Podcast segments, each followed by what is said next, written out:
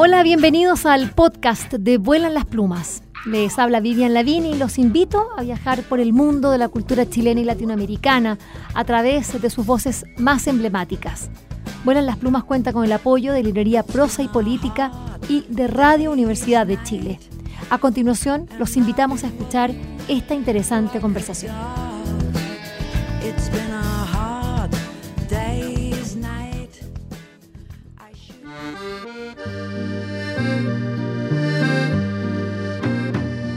Planeta Sostenible es el nombre de una editorial chilena con una vocación de compromiso eh, eh, por muchos valores. Por supuesto que por la educación de los niños de nuestro país, comprometida con los pueblos originarios, comprometida con la cultura, con el patrimonio eh, y comprometida con hacer hermosísimos libros. Nosotros hemos tenido antes acá en el programa a Juan Francisco Bascuñán, su editor, y hoy día viene a presentar nada menos que tres libros. Vamos a hablar de, tres, de tres de ellos, pero en realidad ya sabemos que tiene un amplísimo catálogo. Vayan, miren, eh, es una editorial que sorprende por su calidad, por su diversidad y, sobre todo, como, como ya decía, eh, por estas ganas, este, estos deseos de hacer libros hermosos. Muy bienvenido, Juan Francisco Bascuñana Buenas las Plumas. ¿Cómo estás?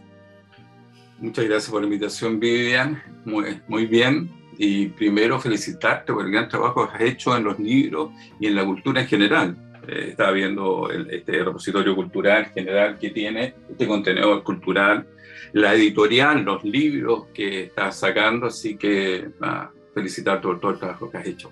Muchas gracias, gracias. Estamos en la misma, también yo tengo que felicitarte por todo lo que, lo que tú haces. Nosotros somos eh, en realidad eh, prácticamente, bueno, luchadores, porque de, estar en el mundo de la cultura hoy día y el mundo editorial verdaderamente que es una decisión difícil que uno tiene que cada día cuando se levanta, sigo con esto, esto, aquí es donde yo quiero estar. Oye, me gustaría que habláramos Em, bueno, de, estos tres libros que me has enviado, vamos a partir por uno que, si bien es extranjero desde el punto de vista del autor, pero es un libro eh, hecho en, nuestro país y tan bello. Estamos hablando de una selección de, poemas eh, que ha hecho Marta Mearín de nada menos que Federico García Lorca para niñas y niños y con las ilustraciones de Carolina Monterrubio. Eh, este libro eh, también tiene, se pueden escuchar algunos de los textos y la música, tiene ahí su código QR desde la portada, está bellamente ilustrado, como decía, y mm, es un libro, bueno, de poesía, de, bueno, de uno de los más grandes poetas de la lengua española. Eh, este, ¿Por qué había que editar de nuevo a Federico García Lorca? Hay muchas razones. Fíjate que no, no, en realidad yo la obra de García Lorca no la conocía mucho, o sea, lo que se conoce como en el común, y eso es lo entretenido de esta, de esta entre comillas, profesión que tenemos de, editores, que uno va explorando y va aprendiendo junto con los libros que va haciendo. Uno no es que sepa toda la obra y dice, y ahora vamos a editar esta etapa. No es así, uno va descubriendo, o sea, se va haciendo camino al andar. Eso es lo entretenido de esto. Y como dices tú, como decía al principio, el ser editor es una tarea bien, bien especial, bien compleja, porque no hay una carrera, tú no estudias cinco años, yo estudié cinco años de Derecho, claro, y tengo todo armado para ser abogado, y podría seguir como abogado, pero cuando te metes en este mundo es mucho más difuso, mucho más complejo, hay mucho más relaciones, eh, las cosas son mucho más, eh, los límites son mucho más difusos, pero por lo mismo lo hace mucho más atractivo. Y eh, la idea era acercarse a la primera parte de la obra de Federico García Lorca, eh, pero acercarse de verdad y sacarlo igual que a la Gabriela Mistral esta cosa de que la, que la, el, el, pacatismo chileno, eh, esta cosa la, convierte en esta señora eh, directora de escuela cuando en realidad era una mujer fantástica, multifacética, eh, en su última etapa lesbiana, con una pareja comprometida, con un amor increíble, una relación amorosa en el siglo XX, igual que García Lorca, porque García Lorca era gay, era reconocidamente gay, y no había ningún rollo con eso, y él no tenía ningún rollo, de hecho era, era, era amante de Dalí, y de hecho, cuando se junta Neruda, cuando venía con la holandesa y se juntan en Argentina, después que está en su primer matrimonio, es ahí que conoce a Federico García Lorca y Federico le dice a, Pablo Neruda, oye Pablo, pero aquí escribí estas cosas eh, sobre el sexo tan metafóricas, escríbelas directo. La izquierda era directa, no es tan metafórico. Y ahí entramos con, porque claro, había escrito Residencia en la Tierra, venía llegando bueno, de, de, de Asia. Eh, y ahí empieza a escribir un poco más, más, más directo en Eruba. Bueno, esta etapa y estos poemas son poemas de amor, son poemas de amor hacia un hombre, no, no, no, no, y hacia la vida, y hacia, hacia la naturaleza, hacia los jóvenes. Entonces, recopilamos toda esta etapa, de, de, esta primera etapa, cuando él tenía 20 años, estaba en Granada y viajaba a Madrid, volvía, etc. Pero hicimos algunas cosas que son interesantes, que son ciertas licencias que, se que nos dimos con la Marta, es española, es catalana, es una artista, es, escritora, se está doctorando en literatura, se está doctorando en literatura en la Chile. Eh, y nos ayudó siendo española porque lógicamente lo conocía más de cerca y nos dimos ciertas licencias, que actualizamos ciertas cosas. Eso lo he entretenido porque habían temas que de, género que, estaban mal, que no estaban bien considerados en esa época, en 1920, cuando los publicó, como una mirada, eh, digamos, atentatoria frente a la equidad de género. Entonces pusimos algunas notas y actualizamos, y eso fue bien, entretenido hacerlo, fue, bien importante, porque un niño que reciba esto, la poesía así, sin este contexto, puede mal entender cosas que hoy día son relevantes mm. y son derechos y son fundamentales. Entonces, y lo segundo que hicimos era preguntarnos ¿por qué, siendo la poesía tan importante, eh, leen tan poco poesía a los niños? Y eso es un estudio que se ha hecho en España, se ha hecho mm, en Chile. Pero había una pregunta que en The Conversation, la página web, decía, ¿por qué leen tan poco poesía? Y porque no les resulta pertinente a los niños y niñas, mm. porque no la entienden. Pertinente en el sentido de que no le hace sentido para su vida concreta. Cuando tú tienes niños, te das cuenta que ese niño, si te explicáis algo de, de, cualquier lado que no tiene relación con su vida concreta, no lo entiende. Entonces, ¿cómo lo haces para acercarlo y para que sea pertinente? La poesía se explica desde la epidermis, en, en, Chile. Se explica la rima, el endecasilo, y eso a quién le interesa, me interesa.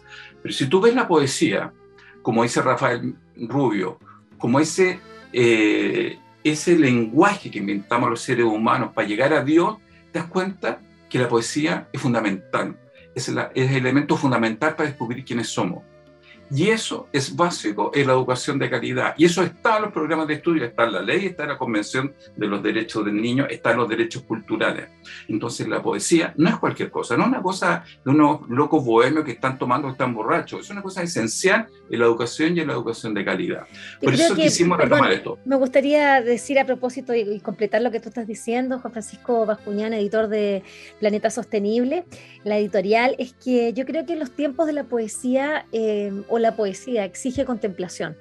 Y la contemplación es no necesariamente eh, a, lo, maravilloso, sino que también la contemplación de, por supuesto, partiendo por uno mismo, partiendo por, por, la, sencillez, por, todo, observar. Y esos tiempos de observación son muy escasos. Eh, eh, estamos llenos de ruidos, llenos de, elementos que nos están todo el día, sensaciones en realidad nos tienen colapsados, que no nos permiten entrar en, ese estado de lo que es la de contemplar, de mirar, de vaciarnos hacia, lo de afuera o hacia, lo, hacia adentro, pero con tiempos diversos. Y ahí el lenguaje de la poesía yo creo que es tan importante. Es muy bonito este libro. Eh, Federico García Lorca eh, para niñas y niños. Me encanta que hayan eh, partido con, o iniciado este prólogo, no lo conocía, es hermosísimo del año 1918 cuando dice Federico García Lorca, dejaría en este libro toda mi alma, este libro que ha visto conmigo los paisajes y vivido horas santas.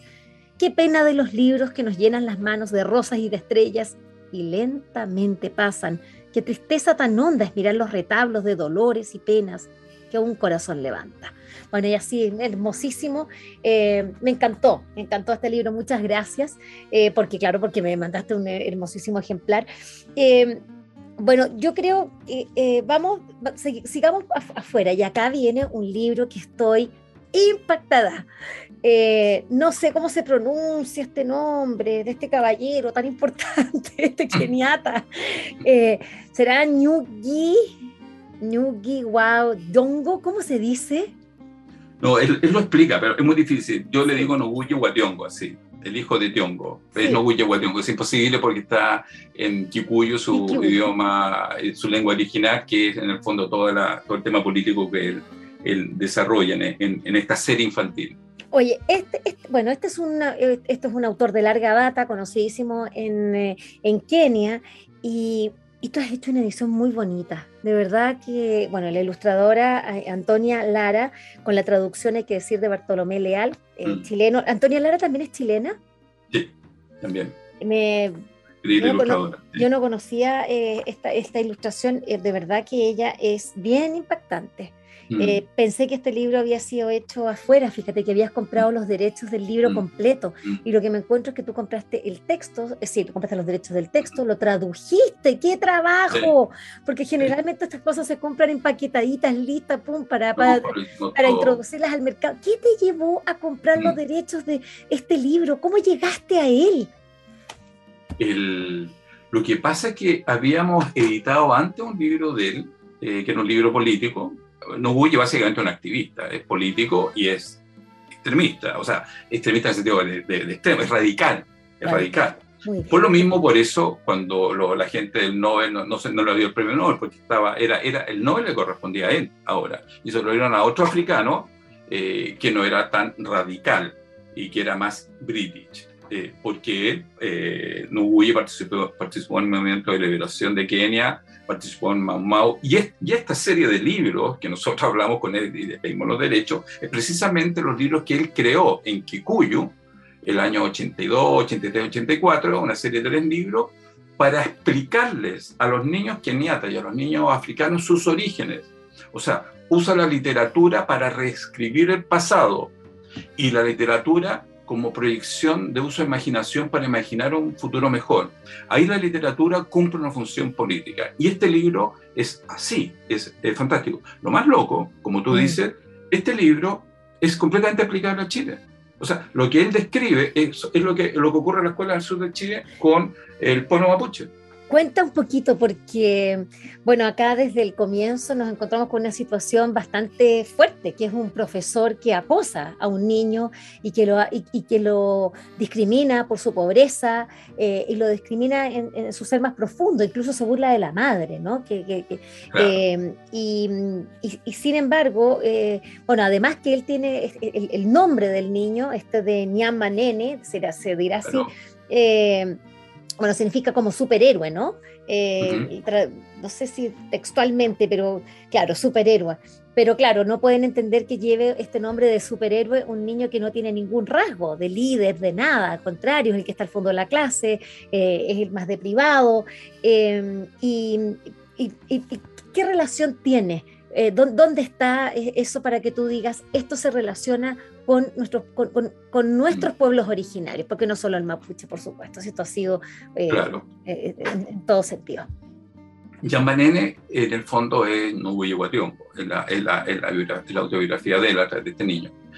Y, y, es una fábula, finalmente, que cuenta eh, la lucha de Nobuye contra el imperialismo del lenguaje, contra todos los imperialismos, especialmente el británico, que se apoderó de Kenia en 1895 hasta 1965, ¿cierto? Y que después mantuvo el, imperio no a través del poder político, sino a través del poder económico, las transnacionales. Las transnacionales ¿ah? Algo eh, parecido a lo que ocurre ah, en, Latinoamérica. Entonces, lo que cuenta es que lo peor que le puede pasar a los pueblos colonizados no es perder eh, la guerra, la vida, el cuerpo, no es perder tu religión. No es el tema ni con la espada ni con la cruz, como ocurrió con el Imperio Español en Latinoamérica, sino es perder tu lengua. Porque la lengua no es solamente un medio de comunicación, es el medio a través del cual se, eh, eh, se establece la, se transmite la cultura. Por lo tanto, si tú pierdes eso, pierdes tu cultura. Y si pierdes la cultura, no es que pierdas una, pierdes todo, pierdes tu identidad, tu relación con los otros. Entonces, lo que él cuenta a partir de este entendimiento que tiene sobre el lenguaje es que eh, los británicos crean escuelas para blancos. Chile crea escuelas para chilenos en la zona sur, no para el pueblo mapuche. Escuelas públicas. Los británicos crean escuelas para blancos y ponen a profesores eh, negros en estas escuelas para blancos. que son eh, eh, seguidores del Imperio Británico y obligan a los niños a leer a Shakespeare y a olvidarse de su trasfondo cultural. Por eso critica a la mamá, que es Mama Waku, que nosotros con Antonia Lara la representamos como un espíritu de mujer todopoderosa, una mm. negra, todopoderosa, potente, hermosa. Que es la que la acompaña. Nosotros hicimos ese cambio, como, como editores podemos, podemos reinventar también la, visión de él, si no, no era, era gobierno. Entonces, pero valoro tanto que hayas, eh, sí, pero, pero eh, mira, acá es donde uno entiende, eh, perdona que te interrumpa mm. de nuevo, Juan Francisco, lo que pasa es que uno se encuentra con un libro que uno dice, ¿cómo? ¿Por qué un editor, me imagino que debe haber sido también muy extraño, ¿por qué este editor chileno está interesado en la obra de este Kenyatta? Cuando estamos hablando de, bueno, tercer mundo para tercer, para, tercer mundo. Y es como muchas veces también uno se pregunta por qué un, un editor de otro país se interesa, por qué se podría interesar por comprar derechos de, de libros hechos en Chile con todo el cariño y que hablan de nuestra cosmovisión, porque finalmente estos libros, que si bien este es un libro absolutamente local, es decir, habla de la realidad de Kenia, mm. Mm. también permite explicarnos a nosotros mismos. Entonces, eso es lo que, eh, lo, que estamos hablando finalmente, es de que compartimos, como dices tú, esa, esa importancia que le tenemos que asignar al lenguaje para poder ser finalmente quienes somos y no impostarnos y convertirnos en esos, bueno, esos pseudo, en otros, claro, sencillamente convertirnos eh, en otros. ¿Cómo tuvo eh, esta negociación de derechos, por ejemplo, hiciste con el propio autor? Sí, Sí, porque lo conocimos. O sea, fue muy, vino para acá, vino hace como cuatro años, lo esperamos en el pasillo, lo atacamos, le dijimos, oye, no huye, pero como está ahí, es un, un ser pequeño, eh, maravilloso, eh, mira, tú ahí te das cuenta cuando las personas son realmente grandes, son, realmente son eh, Mahatma, como Tagore le dijo a, Gandhi, que alma grande. ¿Sabes por qué? Porque yo le dije, nadie nos invitó, nadie quería que nos acercáramos, era como el trofeo que tenía la Chile que había traído a Noguchi. no podíamos sacarle fotos, le dije, pero oye Noguchi, ¿sabes qué? Estoy aquí con Bartolomé, que habla tu idioma, que estuvo, trabaja, estuvo viviendo en, en Kenia, y, y le dijimos, mira, acá este, estamos haciendo tu libro, que se ha traducido a 80 idiomas. Entonces, cuando él lo ve, que se llama La Revolución Vertical, nos viene y me dice, por favor, déjame firmártelo. Él, que iba a ser premio Nobel, que, que yo, ¿quién me firmar el libro a mí? Entonces dije, no, no, Will, te pasaste. Nada que ver, al revés, muchas gracias. Entonces nos conocimos, después le mandé un correo y dije, hagamos esta teología que tú la escribiste en Kikuyo, le hace Mapuzugún, porque la discusión de él es que toda la literatura africana ha sido escrita en las lenguas de los imperios, entonces no hay literatura africana. Entonces, después que se va preso en el año 77, decide escribir de ahí para adelante en Kikuyo, escribir en el idioma que él aprendió. ¿Por qué es relevante las lenguas originarias? ¿Y por qué es tan relevante que Lisa Loncón habla en Mapuzugún en la constituyente? Porque lo que habla el libro es exactamente lo que se está discutiendo hoy día en la Constitución respecto a los derechos culturales y en especial los derechos lingüísticos. Porque es un derecho humano. ¿Por qué yo no voy a poder hablar en mi idioma? Si es absurdo. ¿Por qué si yo estoy en el Gualmapu, mi, mi abuelo me, me, explica en Mapuzugún cuál es la relación con los espíritus? Eh, voy al colegio y me dicen, ¿pero de qué me estás hablando? Allá tú no estás aprendiendo nada en tu casa, en el campo, estás aprendiendo puras tonteras. Tú tienes que aprender español, porque si aprendes los dos, se te empieza a trabar la lengua y vamos a dar el CIMSE, ¿cierto? Entonces tú te vas a olvidar de esto. Cuando nosotros hemos ido a presentar los libros Mapuzugún, nadie levanta las manos hasta que entramos en intimidad con los niños y sí saben hablar. Y han perdido, a través de, de, la escolarización, este, este conocimiento y esta conexión, porque no es el idioma, no es Google que te traduzca, es todo el entramado cultural que te hace ser como es y te hace ser en relación a nosotros. Entonces la lucha que tiene orgullo y por qué es tan notable y es tan célebre eh, global es porque escribió y después lógicamente pasó al inglés y el inglés se tradujo por primera vez al español, porque lógicamente este libro no existe en, español, somos lo, lo único que lo, lo hemos hecho, eh, y en buena onda y con humildad, si, si no, no y está, completamente relacionado con la constituyente ahora. sino Y está hermosísimo, te felicito mucho, eh, Ñamba Nene y el autobús volador. Este libro está en librerías, así que lo pueden. Está en la librería, nosotros está en la página web de nosotros y nosotros lo instalamos. Sí, pues tú tienes una página web que vende libros bastante más convenientes, así que hay que ir para allá, yo creo, sí. ¿no? Qué bonito, no, está hermoso. Me da mucho gusto, mucho gusto porque, porque eh, eso es lo que habla de tu, de, tu compromiso, de tu visión, de, de tu mirada humanista.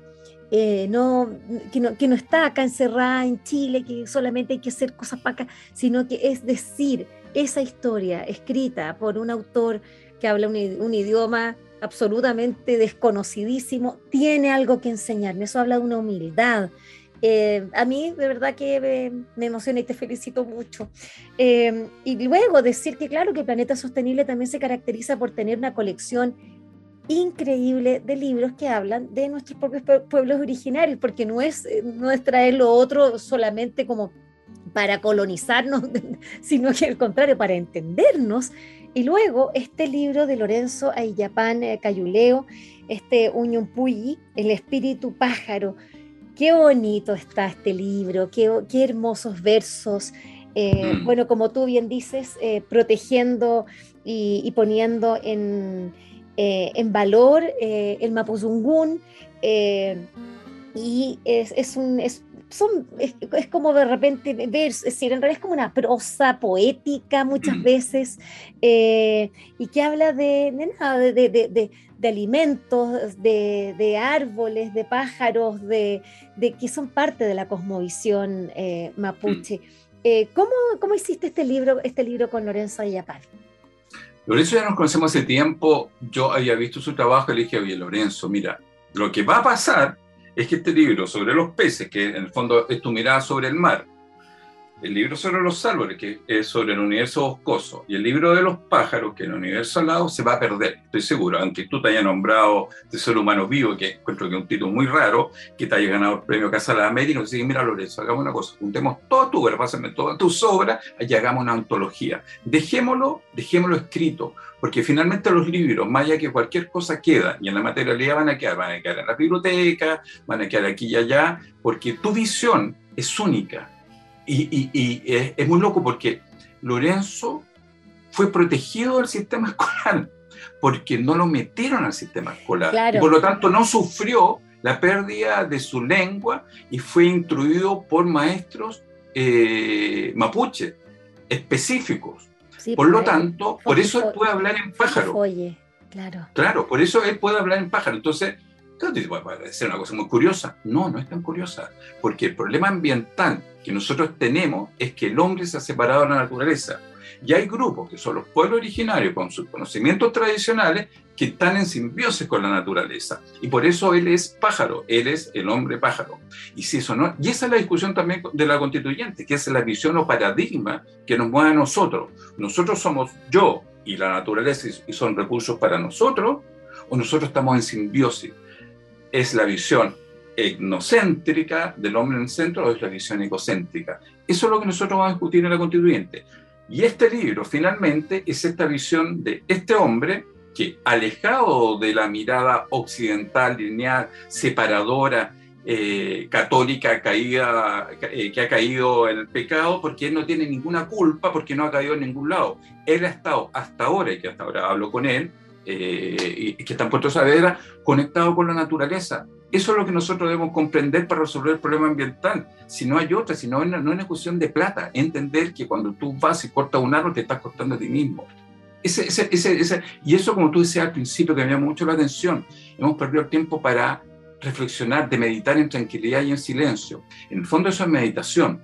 La meditación es, un, es una actividad que en la mitad del mundo es normal meditar, no, no, no es una cosa esotérica, es normal estar en paz, en calma y reflexionar. Y cuando ocurre eso, las cosas llegan a, su lugar, las ideas, las emociones se tranquilizan y te das cuenta que en realidad no estáis tan separado de Noguchi, no estáis tan separado de Lorenzo, que la condición humana, hay una parte que es física y está acá, pero hay otra parte que es trascendental, que pasa por eso, que es transpersonal Qué importante, me gusta lo que, lo, que dijiste, quiero subrayar lo que lo digas de nuevo.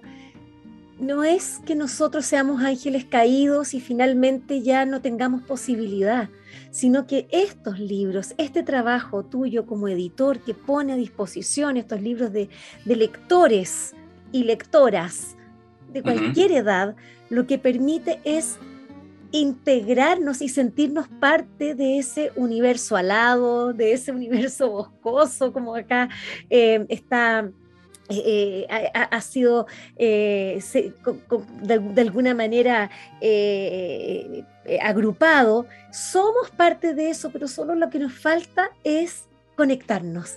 Y esa conexión no es tan compleja. No es que ya, ya no, es que ya le embarramos, ya listo, no hay nada que hacer. Hay estamos ahí, estamos casi, casi, casi.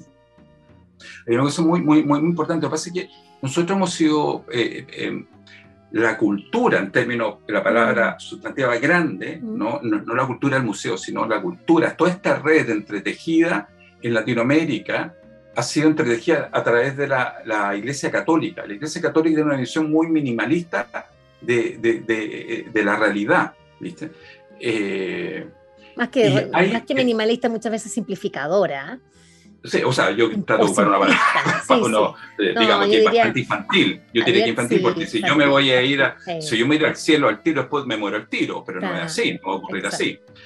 De hecho, es muy divertido. He estado varias veces eh, en la India, por la, suerte, entonces, a veces tú entras a un templo budista y te encontré con los dos apóstoles, pero ¿cómo? Me han engañado toda la vida, así como los dos apóstoles. No, cinco, cinco siglos antes estaba Buda, estaba Buda, que es una psicología transpersonal, que es la que orientó a, a, Jung, que es la que eh, orientó a todo el movimiento beatnik mm. en Estados Unidos, a toda la psicología transpersonal de Abraham Maslow.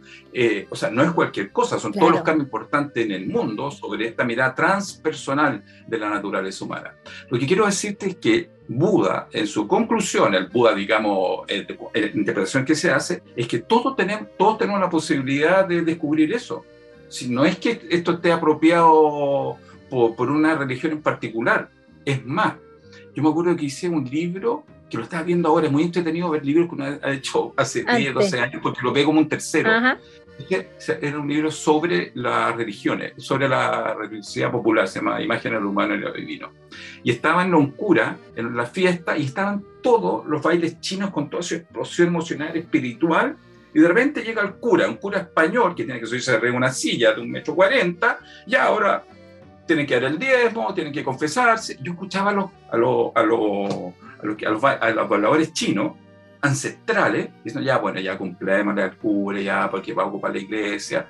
Pero en el fondo, la, la, espiritualidad, la ciencia humana no corresponde a una religión en particular, si corresponde a la naturaleza humana. No, es, es, es indivisible, es de todos. Y todos tenemos esa posibilidad. Y cuando yo saco estos libros, me doy cuenta que sí hay público y que no estamos tan apagados y que sí hay posibilidades. Eh, y que sí hay mucha gente que está esperando encontrarse a Lorenzo, a Nogullo, a Federico García Lorca en esta nueva mirada.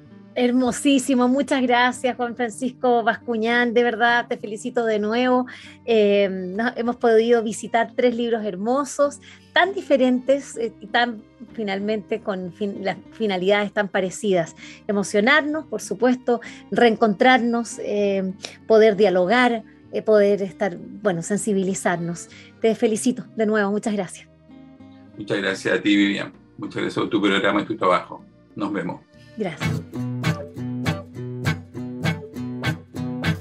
Espero que esta conversación les haya gustado y recuerden que la escucharon en el canal de Vuelan las Plumas pueden acceder al material que hemos producido desde el año 2002 en www.vuelanlasplumas.cl y seguirnos a través de nuestras redes sociales en Facebook, Twitter e Instagram. Este programa cuenta con el trabajo en sonido de José Rojas y de Isidora Cesnich en la producción digital. Soy Vivian Lavín y les agradecemos su atenta escucha.